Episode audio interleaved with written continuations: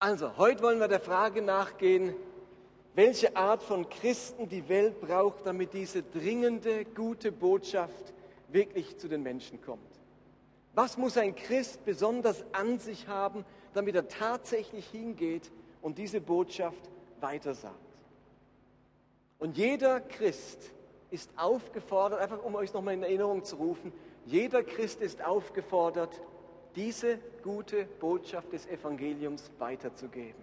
Ob als Prediger in der Kirche, als Missionar im Busch, als Hausfrau beim Einkauf, als Schüler in der Klasse, als Angestellter bei den Arbeitskollegen oder als Besucher im Fitnessstudio bei den Schwitzenden. Und innerlich werden jetzt einige sagen, vielleicht schon letzten Sonntag, vergiss es, das kann ich nicht. Ich weiß gar nicht, was ich sagen soll. Ich bin einfach nicht der Typ dazu. Ich fürchte mich vor der Reaktion der Leute. Und ganz ehrlich, ich habe keine Lust dazu, weil die Leute mir egal sind. Oder ich habe mir es schon oft vorgenommen, aber am Ende vergesse ich es dann doch immer wieder. Nun, wenn es euch so geht, dass ihr eigentlich wollt, aber es doch nicht hinbekommt, dann seid ihr in bester Gesellschaft. Im Neuen Testament, da gibt es einen jungen Mann, der den klaren Auftrag hatte, wie wir das Evangelium zu verkündigen und sich nicht getraut hat. Und dieser Mann, das war Timotheus. Und den möchte ich mit euch mal ein bisschen anschauen. Dieser Timotheus, der war ein ganz treuer Begleiter des Apostel Paulus, sehr hingegeben, sehr zuverlässig. Und für eine gewisse Zeit blieb dieser Timotheus in der Stadt Ephesus, um die dortige Gemeinde zu betreuen. Er war die ganze Zeit mit auf Missionsreise und am Ende blieb er in der Stadt Ephesus und hat dort einige Dinge geregelt. Wir erfahren aus den Timotheusbriefen, dass es gerade in dieser Gemeinde in Ephesus einiges zu regeln und einiges zu ordnen gab. Eine besondere Herausforderung war es jetzt für Timotheus allerdings, wirklich mutig, mit Mut das Evangelium zu verkündigen. Und ich lese euch ein paar Verse vor, die das deutlich machen. Es heißt, den, also, um es euch so sagen, Timotheus hatte den klaren Auftrag, die klare Berufung, diese gute Botschaft, das Evangelium zu verkündigen. Und es heißt in 2. Timotheus 4, Vers 5, da schreibt Paulus an Timotheus, sei bereit zu leiden. Erfülle unbeirrt deinen Auftrag als Verkündiger des Evangeliums. Übe deinen Dienst mit ganzer Treue aus. Also aus diesem Vers lernen wir, dass es die klare Berufung und der klare Auftrag des Timotheus war, ein Verkündiger des Evangeliums zu sein. Diesen Auftrag, den sollte er treu ausfüllen und vor allem bereit sein, dafür sogar zu leiden. In 1 Timotheus 1, Vers 18 steht Folgendes. Auch da sagt Paulus, mein Sohn Timotheus, ich lege dir erneut den Auftrag ans Herz, mit dem ich dich zurückließ. Es entspricht den prophetischen Worten, die über dich ergangen waren. Er entspricht den prophetischen Worten, die über dich ergangen waren. Erinnere dich an sie und schöpfe aus ihnen Kraft für den guten Kampf, den du zu kämpfen hast. Der Vers macht deutlich, dass der Timotheus schon durch ein prophetisches Wort von Gott gehört hatte, er soll das Evangelium verkündigen. Und Paulus sagt, erinnere dich dran. Das war sogar eine Prophetie für dein Leben. Denk an diese Prophetie, dass Gott es zu dir gesagt hat und schöpf aus diesem prophetischen Wort endlich Kraft und Mut, deinen Auftrag zu erfüllen. Das war nicht nur mein Auftrag, Gott hat es zu dir gesagt. Und dann 1 Timotheus 4, Vers 14, vernachlässige nicht die Gabe, die Gott dir geschenkt hat, als die Ältesten dir aufgrund prophetischer Weisung die Hände auflegten. Hier wiederum erfahren wir, dass Timotheus sogar bestimmte Begabungen und Fähigkeiten von Gott geschenkt bekommen hat, um dieses Werk eines Verkündigers zu tun. Und doch scheint Timotheus diesen Auftrag zu vernachlässigen. Irgendetwas hinderte diesen Timotheus, trotz aller Gaben, die er hatte, trotz aller Prophetien, die er bekommen hatte, trotz Gottes klarem Auftrag, das Evangelium wirklich zu verkündigen. Was war das? Was hat Timotheus davon abgehalten? Was hat ihn zögern lassen? Und das wird uns ganz detailliert im zweiten Timotheusbrief im ersten Kapitel geschildert. Und ich möchte euch nur einen Vers aus diesem Abschnitt oder zwei Verse vorlesen, die das deutlich machen. Paulus fängt nochmal damit an. Das ist jetzt schon der vierte Vers, der uns das deutlich macht. Er sagt, darum ermahne ich dich, lass die Gabe wieder aufleben, die Gottes Geist in dich gelegt hat und die dir geschenkt wurde, als ich dir die Hände auflegte.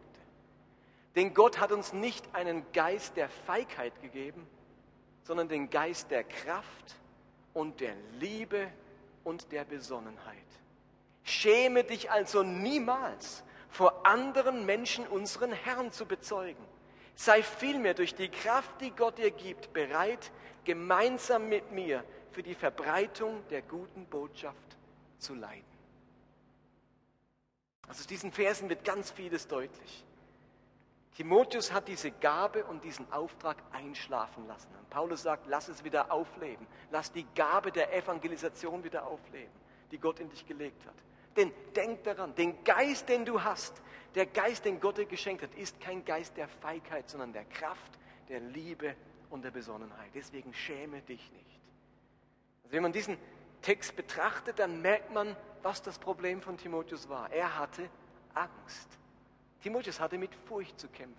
Und deswegen meinte ich, wir sind in guter Gesellschaft. Feigheit hat sich in diesem Timotheus breit gemacht. Schamgefühle haben ihn scheinbar bewegt. Vermutlich hatte er Angst, ein ähnliches Schicksal wie Paulus zu erleiden, denn diesen Timotheusbrief, wisst ihr, woher der, er den geschrieben hat, was auf dem Absender stand? Gefängniszelle Rom. Und dieser Mann, der wegen seiner Verkündigung gerade im Gefängnis sitzt, schreibt an Timotheus, hey, sei nicht ängstlich, hab keine Angst, sei nicht feige, predigs Evangelium. Timotheus denkt, du bist gut, ich weiß ja, wo es endet. Also er hat sich wahrscheinlich äh, gefürchtet, dass ihm Ähnliches passiert wie dem Paulus. Und selbst wenn es nicht so schlimm käme, dass er ins Gefängnis muss, hatte er trotzdem Angst, wegen seiner Botschaft vielleicht nicht ernst genommen zu werden, Unannehmlichkeiten zu erleiden, Nachteile in Kauf zu nehmen. Es war damals nicht üblich, dass junge Männer Lebensweisheiten verkündet haben. Das war das Vorrecht alter Männer. Und jetzt kommt dieser noch junge Timotheus, das heißt jung, also verkündigt das Evangelium und die Leute werden gedacht haben, hey, was willst du uns sagen, du junger Schnösel? Werd erst mal 40 Jahre älter, dann kannst du uns was erzählen. Und Paulus sagt, niemand verachte deine Jugend. Schäm dich nicht, auch als junger Mann das Evangelium zu verkündigen. Diese Angst bei Timotheus hatte negative Auswirkungen. Er machte nämlich nichts aus seiner geistlichen Gabe. Er ließ sie brach liegen. Er tat nicht das Werk eines Evangelisten. Und darum schreibt ihm Paulus andauernd, erwecke die Gabe in dir. Lass nicht außer Acht die Gabe. Und dieses Wort im Griechischen Gabe kennen wir, ist das Wort Charisma. Timotheus hatte ein Charisma, eine Geistesgabe, um das Evangelium zu verkündigen. Aber er praktizierte diese Gabe nicht aus Furcht und aus Feigheit vor den Menschen und vor dem, was hätte passieren können.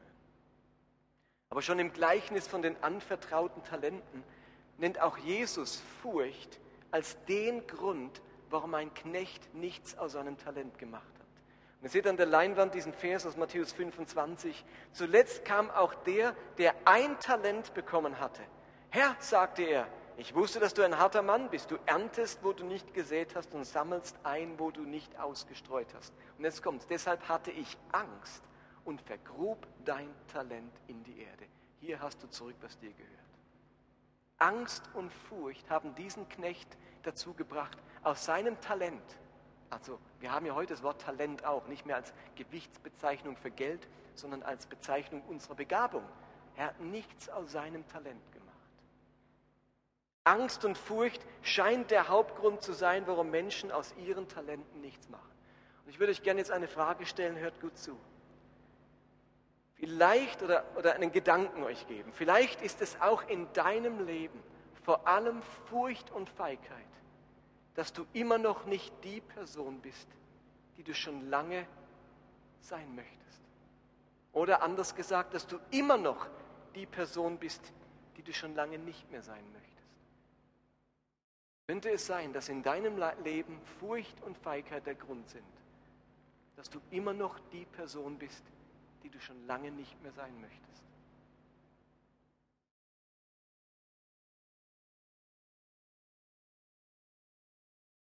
Furcht lähmt dich, endlich diesen einen Schritt zu gehen. Angst lässt dich zögern, endlich diesen neuen Weg einzuschlagen, dir diese Aufgabe zuzutrauen, diesen Traum in Angriff zu nehmen. Was könnten Menschen sein, die endlich ihre Angst überwinden und aus ihrer Feigheit heraustreten? Ich glaube, dass ein ganz großer Teil unserer Probleme nur deshalb bestehen bleibt, weil wir zu feige sind, bestimmte Schritte zu gehen oder Entscheidungen zu fällen. Was würde ich tun, wenn ich keine Angst hätte? In Bezug auf meine Suche nach einem Partner, auf meine beschissene Arbeitsstelle, die ich habe, auf meine finanzielle Situation, auf meinen Glauben. Was würde ich tun, wenn ich keine Angst hätte? Und die meisten unserer Ängste beziehen sich nicht auf reale Dinge, sondern auf Dinge, die eventuell geschehen können. Der Großteil unserer Ängste bezieht sich nicht auf reale Dinge, sondern auf etwas, was passieren könnte. Vielleicht geht es schief, vielleicht gelingt es mir nicht, vielleicht reagiert jemand negativ. Ein Sprichwort sagt, die Quelle der Angst liegt in der Zukunft. Und wer von der Zukunft befreit ist, hat nichts zu befürchten. Quelle der Angst liegt immer in der Zukunft. Es ist immer die Angst vor dem, was kommen könnte. Niemand fürchtet sich vor der Vergangenheit, denn die ist passé. Bei Timotheus hat die Furcht ihn nicht den Mensch sein lassen, der er hätte sein können. Und darum spricht Paulus ihm zu, schäme dich nicht, sei bereit zu leiden. Und in Vers 7 nennt Paulus ihm sein Geheimrezept gegen Furcht und Feigheit. Wenn wir also Menschen sein wollen, die die Welt braucht, die Furcht überwinden und die sich nicht schämen, Zeugen für Jesus Christus zu sein, aber auch sonst im Leben endlich einen Schritt zu gehen, dann kann uns dieser Vers helfen. Ich lese nochmal. Gott hat uns nicht einen Geist der Feigheit gegeben, sondern der Kraft und der Liebe und der Besonnenheit. Paulus erwähnt also drei Dinge, die scheinbar das Gegenteil sind von Furcht und Feigheit, beziehungsweise die uns helfen, Angst und Feigheit zu überwinden. Kraft, Liebe und Besonnenheit. Und in den verbleibenden Minuten möchte ich über diese drei Begriffe sprechen. Sind natürlich, weil sie aus dem Neuen Testament kommen, griechische Begriffe, ich sage es euch mal, die heißen also Kraft, Liebe, Besonnenheit, Dynamis, Agape und Sophronismos. Diese drei Worte. Nehmen wir mal den ersten Begriff Dynamis, Kraft. Also Dynamis bedeutet ganz allgemein gesprochen eben Kraft. Aber in unserem Textzusammenhang geht es um etwas Konkreteres als einfach nur Kraft. Dynamis meint hier an dieser Bibelstelle vor allem Mut und Kühnheit. Es geht um die innere Kraft, die uns leidensbereit macht, die uns eine gewisse Härte verleiht, Männlichkeit und Ausdauer verleiht. Es gibt ein ganz gutes Wort, das man in diesem Kontext gebrauchen könnte für Dynamis, nämlich Tapferkeit. Ich glaube, dass an dieser Stelle, in diesem Kontext, Dynamis am besten mit Tapferkeit übersetzt würde. Timotheus überwindet seine Angst und Scham vor Unannehmlichkeiten und drohender Verfolgung nur mit einem gehörigen Maß an Tapferkeit. Das war der Grund, Tapferkeit, dass so manch einer in der biblischen Geschichte wie eben ein Paulus oder ein Franz von Assisi oder in jüngerer Vergangenheit wie ein Martin Luther King oder ein Martin Luther etwas getan haben, von dem sie wussten, ich kriege Ärger. Mir wird es wegen dieser Entscheidung, wegen dem, was ich hier sage, schlecht ergehen. Das macht man nicht ohne Tapferkeit. Im Wörterbuch steht zu Tapferkeit, Tapferkeit ist die menschliche Fähigkeit, einer schwierigen Situation entgegenzutreten. Menschliche Fähigkeit, einer schwierigen Situation entgegenzutreten. Und wenn man im Thesaurus nachschlägt, dann wären andere Begriffe für Tapferkeit Beherztheit, Courage, Furchtlosigkeit, Heldenhaftigkeit, Mannhaftigkeit, Standhaftigkeit, Unerschrockenheit und Unverzagtheit. Keine Angst, ihr Frauen kommt dann bei der Liebe dran. Aber jetzt hat es was mit Männlichkeit und mit Mannhaftigkeit zu tun. Also, um das sich nochmal bewusst zu machen, der Geist, den Gott uns gegeben hat, den er in uns hineingepflanzt hat. Gott hat euch keinen Geist gegeben, sondern den Geist der Kraft. Gott hat ihn gegeben. Also der Geist, den Gott in uns gepflanzt hat, ist eben nicht ein Geist der Feigheit, nicht ein Geist der Verzagtheit und des Zurückweichens, sondern ein Geist der Tapferkeit, der Beherztheit. Hingegen wäre ein Synonym für Feigheit Zögern, Zweifeln, Passivität. Ein Synonym für Tapferkeit dagegen wäre das Zupacken, eben das beherzte Drangehen, die Aktivität. in so vielen Momenten unseres Lebens müssen wir eine Entscheidung treffen. Zögern wir, halten wir uns zurück oder gehen wir beherzt zur Sache? Mir ist heute aufgefallen, als wir uns so Nina und ich unterhalten haben, ein bisschen über meine Kindheit, dass ich ein ganz furchtsamer Typ war als Kind totaler Angsthase. Ich habe mich, bis ich mich bekehrt habe mit 13, nie getraut, außerhalb bei Fremden zu übernachten, bei der Tante oder beim Onkel. Ich war so ein Schisser, dass ich immer daheim sein wollte.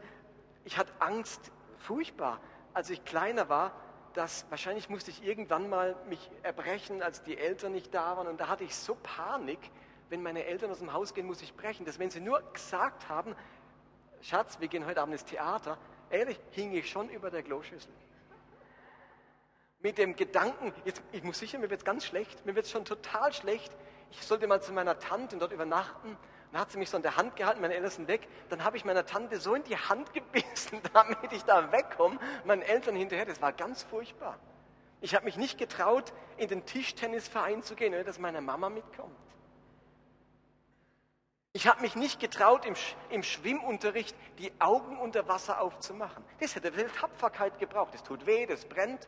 Wer hat sich nicht getraut? Der Herr Benz. Wer hat beim, beim Wettschwimmen kraulen nie die Ziellinie erreicht, weil er immer gegen die Seitenbande geschwommen ist? Der Herr Benz. So ein Schisser, so wenig tapfer war ich. Und dann habe ich mich bekehrt. Ich weiß nicht, ob es vielleicht einfach nur die Pubertät war, aber auf alle Fälle, da wurde echt was anders. Ich konnte die Augen unter Wasser aufmachen. Wow, was für ein geistlicher Durchbruch. Nein, also, ich konnte übernachten, auf Jugendfreizeiten gehen, vor Menschen sprechen, auf einer Bühne stehen. Irgendwie hat es scheinbar was ausgelöst. Der Glaube kann mutig und tapfer machen, auch schon in der Jugend. Ich entdecke mich immer wieder in zu vielen Situationen, auch heute noch, wo ich das Gute und Richtige und Notwendige verpasse, weil mich Zögern und Zweifel dominieren. Mutige Entscheidungen treffen, anstatt Dinge ewig vor sich hinzuschieben. Den ersten Schritt machen und hilfsbereit sein, als zu hoffen, dass schon irgendjemand helfen wird. Den Dank und das Lob aussprechen, anstatt hin und her zu überlegen, ob es wirklich angemessen ist und der richtige Zeitpunkt. Zu meiner Meinung stehen und sie äußern, auch wenn sie gerade unpopulär ist und alle anderen in der Gruppe Witze darüber reißen. Ich wünsche mir so, dass wir Christen zu ganz beherzten und tapferen Menschen werden. Im folgenden Kapitel sagt deswegen Paulus zu Timotheus, Kapitel 2, Vers 3, sei als ein guter Soldat Jesu Christi bereit, zusammen mit mir für das Evangelium zu leiden.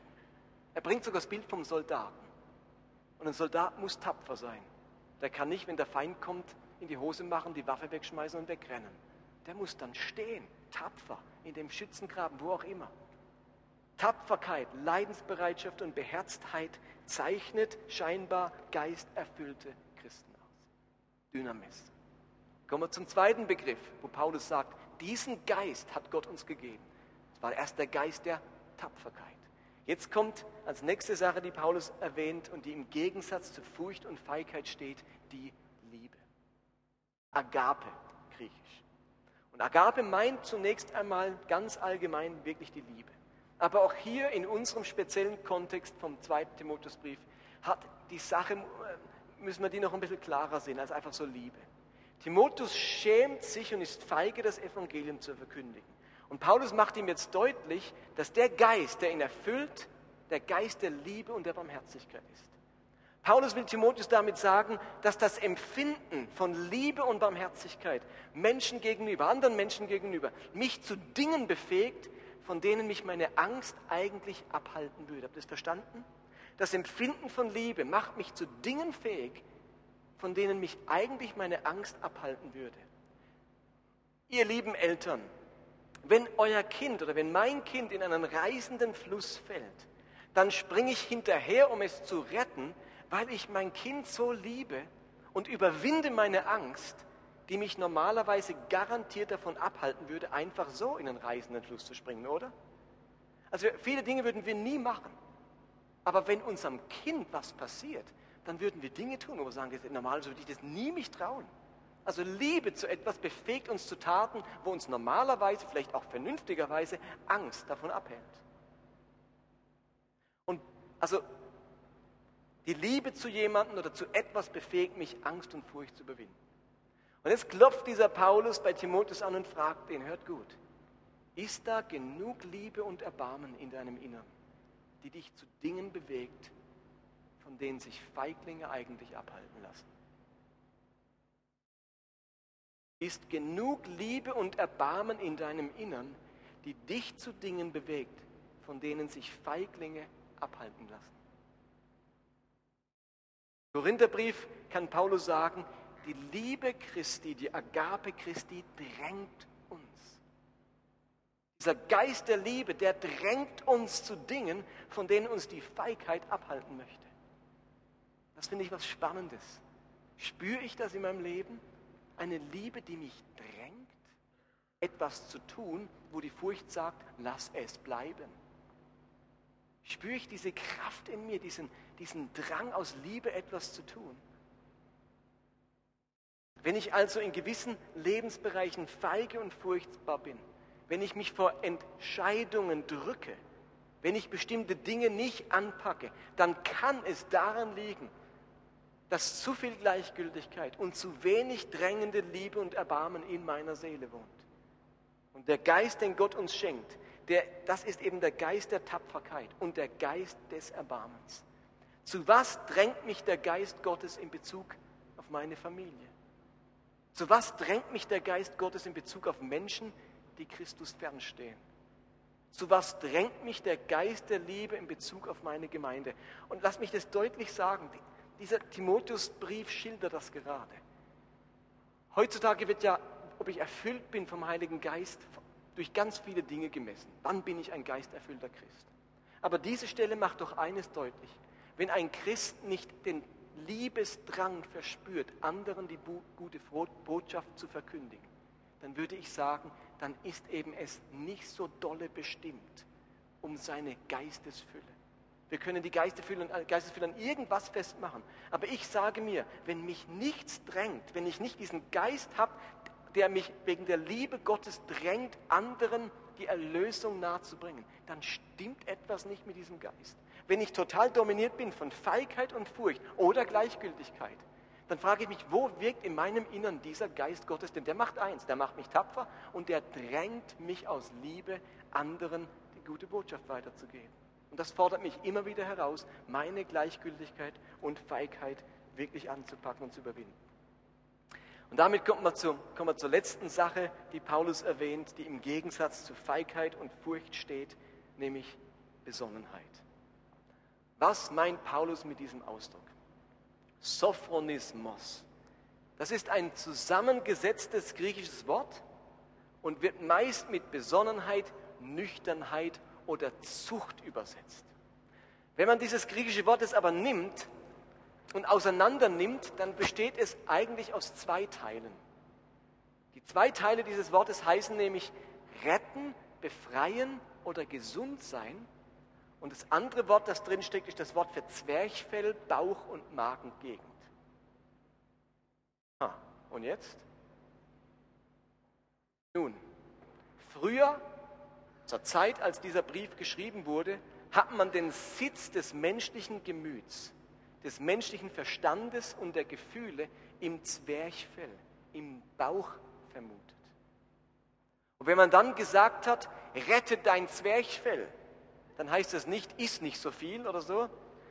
Oder wenn man gesagt hat, eben, Sophronismus sei gesund in der Magengegend, dann hat man damit gemeint, dass ich mein Gefühl, mein Gemüt, meinen Willen und Verstand unter Kontrolle habe, dass ich sie rette vor Affekten, vor Durchdrehen, dass ich sie im Griff habe. Wenn meine Gefühle außer Kontrolle geraten, dann bedeutet dieses Wort Sophronismus, diese Gefühle wieder in den Griff zu bekommen. Wenn mein Wille schlapp macht, dann bedeutet dieses Wort, meinen Willen von seiner Trägheit zu befreien. Und wenn mein Kopf nicht mehr weiß, wo er steht, dann bedeutet dieses Wort wieder einen klaren Kopf zu bekommen. Sophronismus, gesund im Zwerchfell. Also gesund in deinem Innern. Dein Inneres, deine Gefühle, Willen und Verstand im Griff haben. Ich denke, die beste Übersetzung angesichts dieser Tatsache für Sophronismus wäre Selbstkontrolle oder Willensstärke. Und somit haben wir ein weiteres Instrument, wie ich mit meiner Furcht und Feigheit klarkommen kann, neben Tapferkeit und neben Liebe, nämlich Selbstkontrolle und Willensstärke. Wir alle kennen das. Wenn uns in irgendeiner Situation die Angst im Nacken nach oben kriecht, dann landen wir entweder bei der Panik oder wir üben uns in Sophronismus, in Gesundheit im Zwerchfell. Wir praktizieren Selbstkontrolle und Willensstärke. Ich beruhige mich, ich atme tief durch, ich sortiere meine Gedanken. Ihr Lieben, Tapferkeit hilft mir, Angst auszuhalten. Aber ich glaube, Willensstärke hilft mir, Angst auszuschalten. Tapferkeit hilft mir, Angst auszuhalten. Sophronismus, Willensstärke hilft mir, Angst auszuschalten. Und ihr alle kennt, ich erzähle immer wieder meine, mein Problem mit der Platzangst. Habe ich schon mal erzählt, wie ich im Kofferraum im Schäferhund lag? Als ich ein, noch ganz jung war, also ich bin mal als Kind fast ertrunken und seitdem habe ich scheinbar irgendwie Platzangst. Und ich weiß noch, wir hatten das Auto irgendwie vor der Garage stehen, als ich in Knirps war. Und wenn der Kofferraum aufging, ist immer unser Schäferhund sofort reingesprungen, weil er dachte, oh, es geht in die Ferien, ich mache mal schnell ähm, Platz im, im Kofferraum, dass ich auf alle Fälle dabei bin. Und weil ich den Schäferhund so mochte, habe ich mich zu ihm in den Kofferraum gekuschelt und habe von innen den Kofferraum zugemacht. Mein Vater stand eigentlich gerade nebendran aber er hat es nicht mitbekommen und ich hörte ihn weglaufen. Und ich dachte, oh oh, Schäferhund, ich, Kofferraum, eng, Klappe zu. Woraufhin ich langsam immer mehr Panik bekam, nicht besonders gesund im Zwerchfell. Der Hund bekam Panik, weil ich Panik bekam. Er konnte mich nicht so gut beruhigen und ich habe nach meinem Vater geschrien und geklopft. Du hast ja keine Chance, von ihnen den Kofferraum aufzumachen. Ich war fix und fertig, der Hund auch, nachdem der Kofferraum wieder aufging. Aber das hat natürlich nicht gerade mitgeholfen, meine Platzangst zu überwinden. Dann war ich mal im Europapark, auch noch als Teenager mit meinem Bruder, und dann sind wir in die Geisterbahn und dann war es da total eng in dem ersten Raum, wo man ist. Da wird man erstmal versammelt und wird einem Angst eingejagt. Und da ging hinter mir die Tür zu, es wurde dunkel und die Decke kam runter. Und da habe ich so Panik bekommen, Platzangst, dass ich gegen die Tür gehämmert habe und ich glaube, die Leute hatten noch nie so viel Angst in der Geisterbahn, aber wegen mir, wenn sie daran erschienen, denn Irrer in der Geisterbahn. Und ähm, ja, das also. Und vor kurzem war ich dann in der Schule, dachte so, Junge, du bist erwachsen, fährst mit dem Aufzug, musste den Filmapparat vom Stock 2 in Stock 3 bringen, fahrt es rein, mach die Tür zu, bin im dritten Stock, Tür geht auf, krack, bleibt sie hängen. So ein Spalt auf und der Herr Benz mit dem Riesenfernseher im Fahrstuhl. Ja, ich habe dann die Alarmtaste betätigt, das Telefon. Irgendwann meinte der Sigrist, du kannst jetzt aufhören, um Hilfe zu rufen, ich bin unterwegs. Also ihr merkt, ich habe meine Platzangst noch nicht ganz so im Griff, aber ich übe mich darin. Meine Frau sagt jetzt immer, du übst mit mir Fahrstuhl fahren, weil wenn wir irgendwo sind und wenn es im zehnten Stockwerk ist, sie fährt mit dem Fahrstuhl, der Herr Benz sagt, ach weißt du, ich übe mich in Fitness. Ist nicht ganz der ehrliche Grund. Ich äh, muss mich drin üben, Fahrstuhl zu fahren. Ich glaube ehrlich gesagt, dass Willensstärke eine wichtige, vielleicht wenn nicht eine der wichtigsten Zutaten für ein gelingendes Leben ist.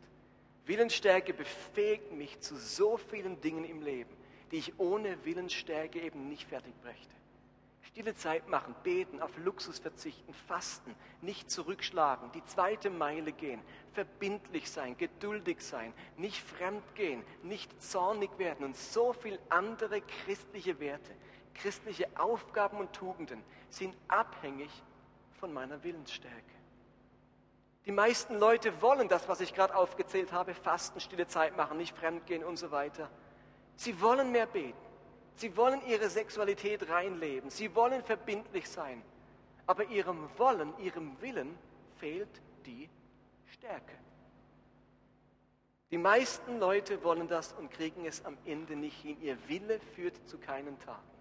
Der Vorsatz nützt wenig, wenn die Willensstärke fehlt, um ihn umzusetzen.